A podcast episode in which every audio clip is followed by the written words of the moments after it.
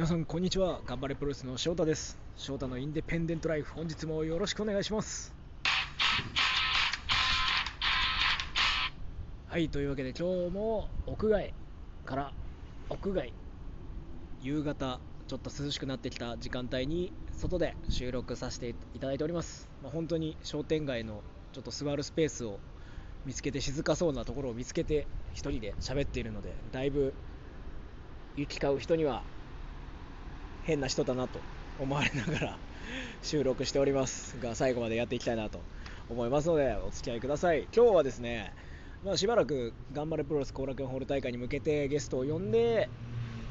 ちょっと喋っていただいておりましたけども今日は久々に質問に答えていきたいなと思います。いただいた質問はこちらですね、えー、なこさんからいただきました。いつも楽しく癒し効果抜群のラジオトークありがとうございます。いえいえ。聞いていただきありがとうございます。聞きたいことはたくさんありますがプロレス技に関して使う技へのこだわりや好きな技など翔太さんの好きな旅行について思い出の場所とか楽しみ方などまずこの2つのことを聞いてみたいです。よろしくお願いします。ということです。まずはですね、プロレスの技に関して言うと最近で一番こだわって使ってるのはガンノスケクラッチかなと。自分の中ではそうかな。まあここ1年ぐらいでまた使い始め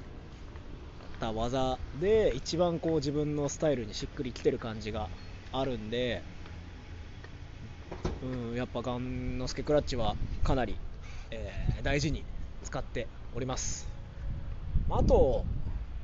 そうですねフロッグスプラッシュなんかもこだわりはあるんですけど最近はもともとはすごく大事に使おうとしてたんですけどやはり10年12年やってみてちょっと自分の身体能力だったりとか自分の体の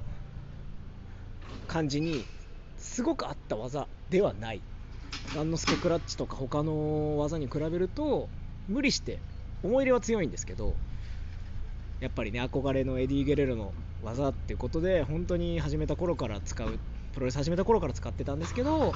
やっぱりどうしても自分の今の身体能力や体の大きさだったりすると実はこの技のランクの中で最上位には置けないなと思って思い入れはあるんですけども以前よりは気持ちを楽にもう出せる時に出すっていう感じで使ってはいます。あと実はこだわりというか結構自分の中では他の人よりキレがあるなと思うのはブレーンバスターです。特にこれで3を取るんだっていうことじゃないですけどブレーンバスターに関してはかなりあのキレのあるブレーンバスターを打てる自信はあります。だどうしても身長と体重が低いんでブレーンバスターを出せる相手っていうのは限られてくるんですけどある程度の身長の範囲内だったら結構いいキレのあるブレンバスターを出せるっていう自信はありますね。好きな旅行について思い出の場所とか楽しみ方。思い出の場所で言って一人旅で一番いやここは良かったなっていうのは奄美大島ですね。うん。奄美大島良かった。沖縄本島より良かったです。1人で1泊2日で行ったんですけど本当にのんびりとしててです、まあ、観光地なんですけど沖縄ほども人もいないしでも人がいなくて自然が多いから海の綺麗さは、まあ、正直沖縄ってね、まあ、那覇に空港があって那覇に着いて那覇周辺だとまだ海もまあ綺麗なんですけどそこまで。でまあちょっと北上して美ら海水族館の方まで行くとかなり綺麗なんですけどもう奄美大島はもう空港周辺からもうめちゃくちゃ綺麗ですよ。めちゃくちゃ綺麗でなんかこう個人で経営してるお店がいっぱいあって喫茶店とかハンバーガー屋さんとかカレー屋さんとか全部ねなんかみんなこういい生活してるなって感じなんですよ。決して別に儲かってるわけじゃないんだろうなと思いつつも奄美大島っていう島でこう自分の出したい料理を出して生活して海行ってみたいな雰囲気があってよかったですね、まあ、車借りて回ってうんすごく良かったなと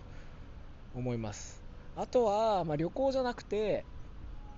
これね実は大学の時に1ヶ月留学して行ってた韓国ソウルなんですけど、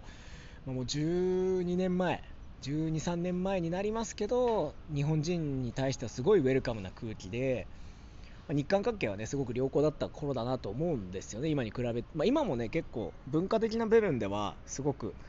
コミュニケーションって取れてるとは思うんですけどまあこのコロナのねことがあってなかなか行けないですけど行けるんだったら韓国は手頃に手軽に行けるし美味しいもの食べれるしまあ、比較的物価もね日本とそんな変わらないちょっと安いぐらいかな。でご飯とか食べれるんで韓国とか行ってみるのもいいかなと思います。まあ旅はね1人で行ったりするとどこでもね思い出の場所になったりするんで、まあ、これからもそういう場所を増やしていけるように私も旅をしていきたいなと思います。はい。というわけあそうだ。あのー、ね。今、東京都も GoTo トラベルキャンペーンの対象になりましたんで、まあ、もちろん感染症対策しっかり取った上で、皆さんもその行き先のね、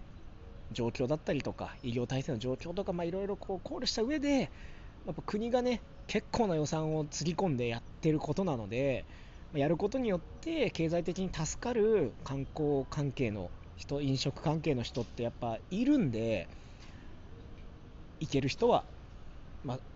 そ行く側の仕事だったりとか家族構成とかもあるし行き先の状況なんかもあると思うんですけど行ける人は行って、まあ、経済回すっていうのも一つ